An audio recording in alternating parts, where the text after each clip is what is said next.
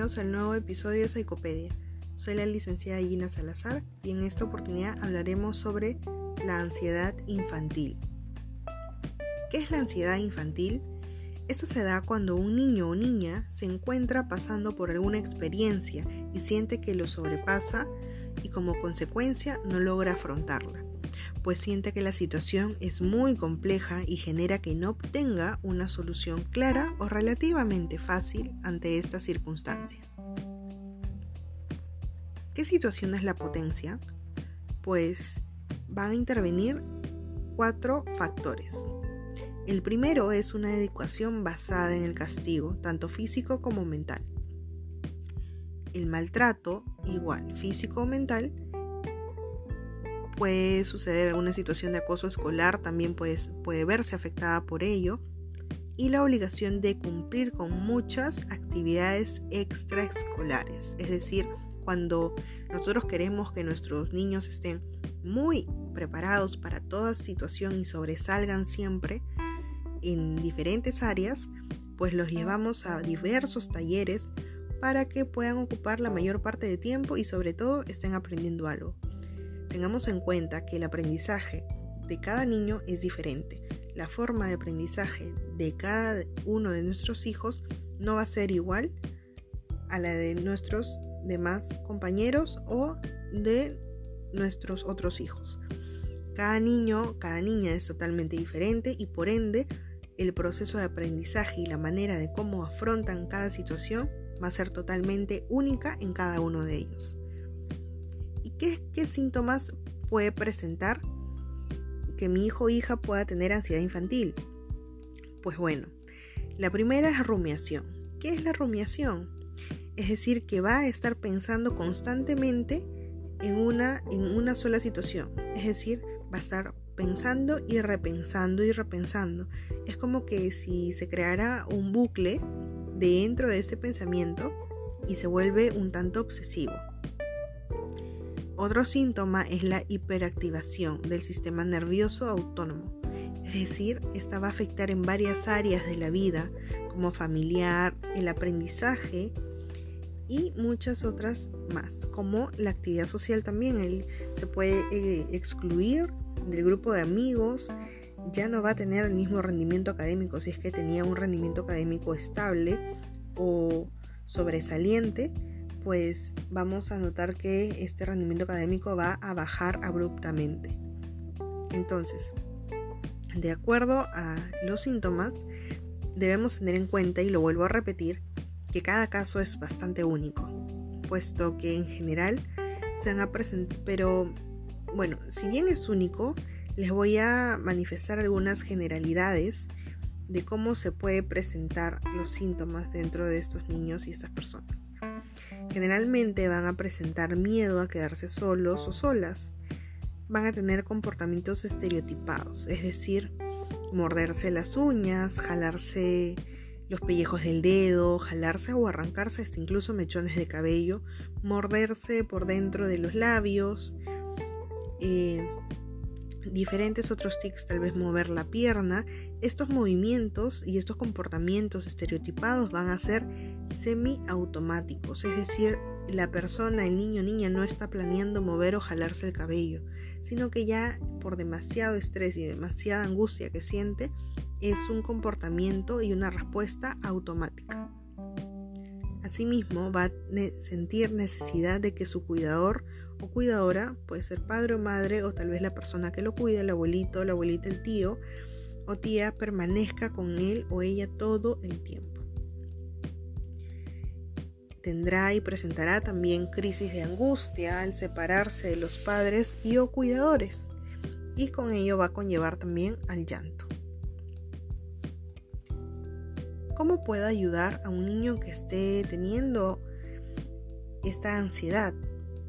Pues bueno, les voy a brindar unas cinco pautas.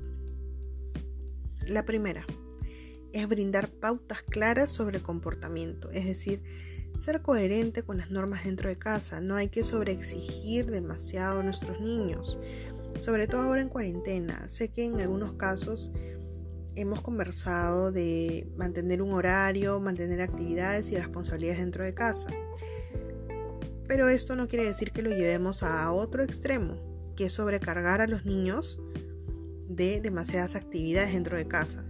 Entonces, con ello les pido por favor ser bastante coherentes con las cosas y las actividades que se les está dejando a los niños en el hogar. La segunda es mantener una comunicación eficaz. ¿Cómo así? Nosotros sabemos que somos totalmente capaces de expresar lo que les hace sentir mal. Y sobre todo a nosotros los adultos, imagínense a los niños, a los más pequeños. Entonces ellos pueden conversar y confiar en nosotros siempre y cuando nosotros tengamos la disposición de poder hacerlo. Por ello, les recomiendo que mantengamos una, un vínculo bastante saludable con nuestros hijos, pues, puesto que de esta manera ellos van a recurrir a nosotros al momento de que se sientan mal o sientan que no pueden realizar algo por ellos solos. Entonces, Tengamos en cuenta que su punto de vista, cuando ellos quieran participar o aportar algo a la familia, alguna idea, pues tomen en cuenta su punto de vista, su opinión importa. Entonces, esa es una manera también de cómo ayudarlos, ¿no? De mostrándoles el interés de lo que ellos puedan pensar o a la idea que puedan tener. Luego también debemos mostrarle bastante apoyo, es decir, que la presencia de los padres o cuidadores siempre va a generar un colchón. Ese va a ser nuestro, nuestra base, nuestra base para todos. Si nosotros dentro de casa tenemos una familia consolidada, donde existe comunicación, donde existe respeto, donde hay confianza y sobre todo tenemos actitudes bastante validantes con nuestros niños, ellos van a sentirse en un ambiente bastante seguro. ¿Qué es lo que quiero decir cuando menciono lo validante? Validante es eh, no decirle que sí a todo lo que nuestro hijo o hija nos quiera decir, sino que mostrarles el interés o que nosotros entendemos la situación que por la cual ellos están pasando o entendemos qué es lo que nos están queriendo decir. Es decir, validar el hecho, más no pasar por alto todo lo que diga. Es decir, si nuestro hijo o hija se va a portar mal o se porta mal, no estamos validando, no me voy al hecho de que, ok, te perdono porque te has portado mal o no vas a, vas a este, asumir las consecuencias de, lo que has hecho. No, todo lo contrario. Es decir, ok, entiendo por qué te has portado mal, tal vez eh, puedes sentirte un poco triste o enojado, entiendo por qué estás enojado, sé que no podemos salir y eso te está generando tal vez algún tipo de malestar. Entiendo por lo que puedes estar sintiendo ahora, pero debes tener en cuenta que esa no es la manera adecuada de poder reaccionar.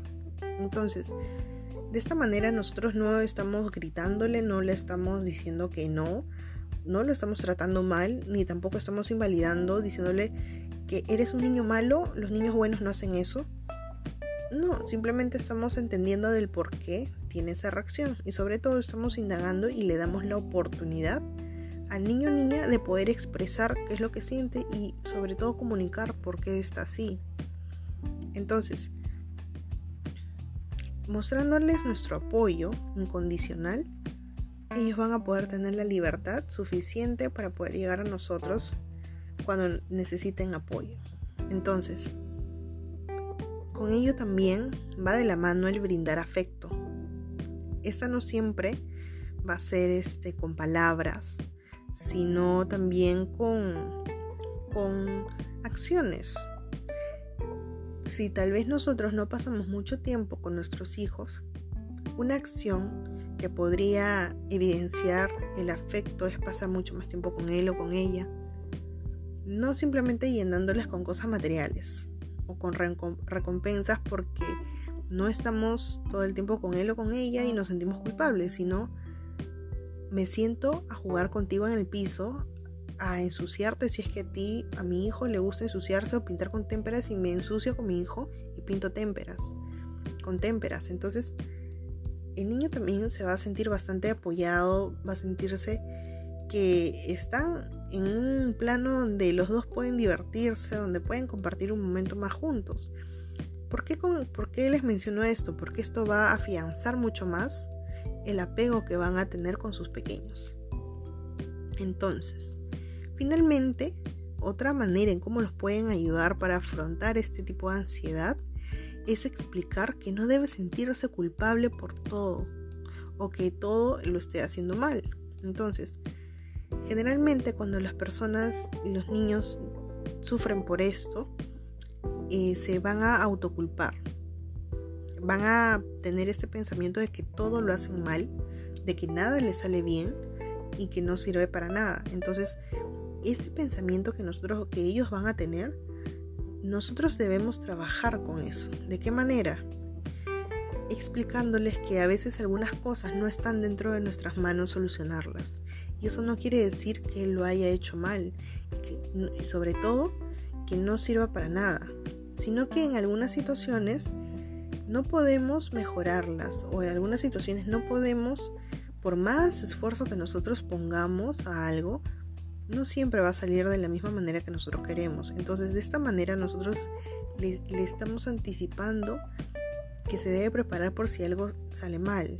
O sea, no asustarlo, ¿no? Sino decir, mira, hijo, hija, tal vez eh, no has tenido demasiado tiempo, tal vez el ambiente donde has estado estudiando no ha sido el adecuado, vamos a mejorar esa situación, yo sé que has dado lo mejor de ti por, por sacar una buena nota, Vamos, yo te ayudo la próxima vez a estudiar, a repasar y vamos a continuar. Pero eso no quiere decir que una nota que te haya sacado quiera decir que eres una muy mala estudiante, sino que simplemente, bueno, ahora es que tenemos que trabajar un poco más. Punto. Entonces, de esa manera nosotros estamos explicándole que, que hay, hay solución para todo.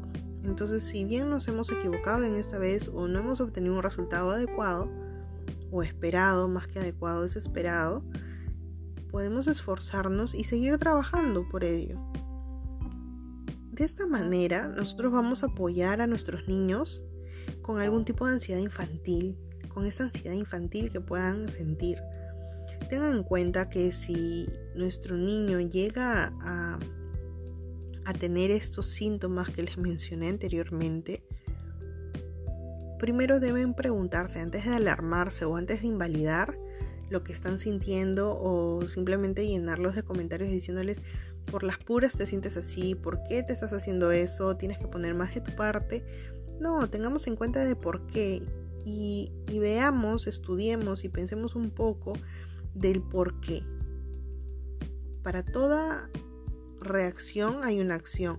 Entonces, preguntémonos el por qué nuestro hijo está así, por qué se siente así. También nosotros debemos analizar nuestro entorno familiar. Debemos ver bien qué, qué cosas hemos estado haciendo como padres para que nuestro hijo o hija se sienta de esa manera. Entonces, de esta, de esta forma vamos a poder apoyarlos mucho más, como ya se los mencioné anteriormente teniendo pautas mucho más claras, teniendo una comunicación bastante eficaz, mostrándoles apoyo, afecto y sobre todo que no se sienta culpable por algo que tal vez no ha estado en sus manos corregir.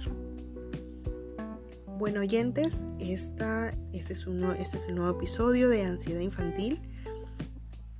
Recuerden que me pueden encontrar en mis redes sociales como Psicopedia, en Instagram y en Facebook. Muchísimas gracias hasta el nuevo episodio.